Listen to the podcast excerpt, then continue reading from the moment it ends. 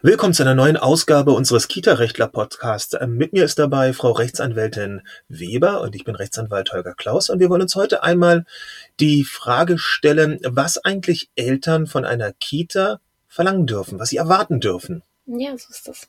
So ist das, ja. Wir haben uns viel darüber Gedanken gemacht, wie man sich eigentlich herleiten kann, was Mama und Papa, die ihre Kinder zur Betreuung in einer Einrichtung geben, wirklich im Einzelfall erwarten dürfen. Sicherlich, der Anwalt schaut zuerst auf die vertragliche Verpflichtung. Da steht aber meistens nur drin, wird das Kind in der Einrichtung 4711, Maikäfer, Sonnenschein oder Biene Maya in einem Umfang von sieben bis neun Stunden wöchentlich betreut. Hilft also nicht.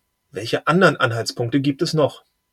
Also, wenn man da mal von ausgeht, äh, was eine Kita, also was der Träger für Personal ähm, voranstellen muss, um eine Kita, eine Kindertageseinrichtung zu betreiben, muss man sich natürlich eigentlich angucken, wenn dort Fachpersonal beschäftigt ist, pädagogisches Fachpersonal, was kann dieses pädagogische Fachpersonal leisten? Mhm. Und das mhm. dürfte sich ja nun an der Ausbildung dieser Personen orientieren. Und mhm. ich äh, denke, man müsste sich dann natürlich, man dürfte als Eltern den Anspruch haben, dass mindestens das, äh, worin die Erzieher ausgebildet wurden, auch geleistet wird.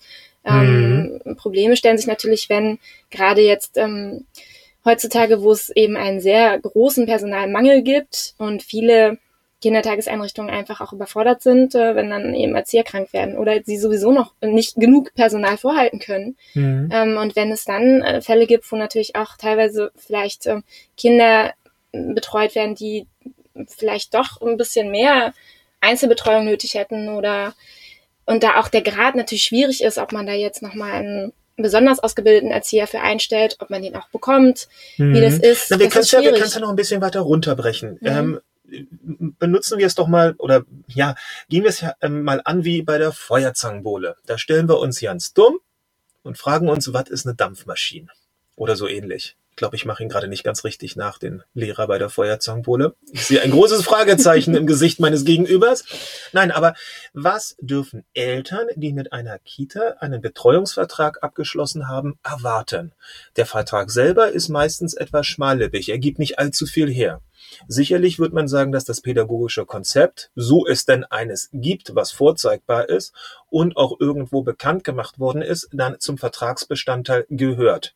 Und was natürlich auch also beworben worden ist. Ja, und was natürlich auch die gesetzliche das ist der Pflicht zweite ist, Punkt. Das ist ne? der zweite Punkt, ja. Aber mhm. zunächst erstmal, äh, der Vertrag mag ja äh, die gesetzliche Pflicht noch genauer auszugestalten, denn es ist ja keine gesetzliche Pflicht ähm, irgendwo normiert, dass es eine Waldorf-Kita sein muss. Das ist Montessori-Konzepte. Das ist ja das obendrauf, das ist der Schnaps obendrauf. Mhm. Also die Eltern dürfen erstmal erwarten, was sie im Vertrag vorfinden und äh, was das pädagogische Konzept hergibt, sowie das, was die gesetzlichen Rahmenbedingungen zumeist als Mindestanforderung umschreiben.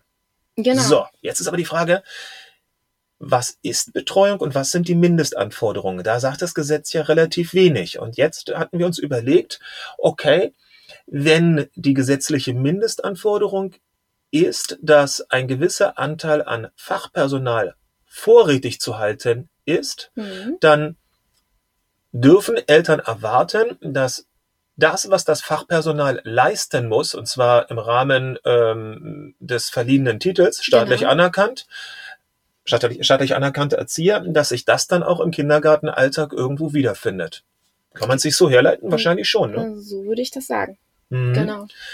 Und jetzt kommt es ja, ich glaube, eine Kita darf eben, die Kita wiederum, der Träger auf der anderen Seite, darf seinerseits nicht erwarten, dass wie, tja, wie die Norm, lustige, immer gut gelaunte Kinder mit gut gelaunten familiären Situationen, wo immer die Sonne scheint, bei ihnen auftauchen, sondern auch ein Kita-Träger wird sich im Rahmen der Vertragsbeziehung, ähm, im Rahmen des Zumutbaren natürlich auch damit beschäftigen müssen, dass man ja, auch Problemfälle hätte. Dass es auch mal regnet. Genau. Dass es eben auch mal regnet, dass auch gewisse Problemfälle dazukommen. Und dass auch diese Problemfälle irgendwie vom Vertragspartner, und das ist der Träger, zu leisten.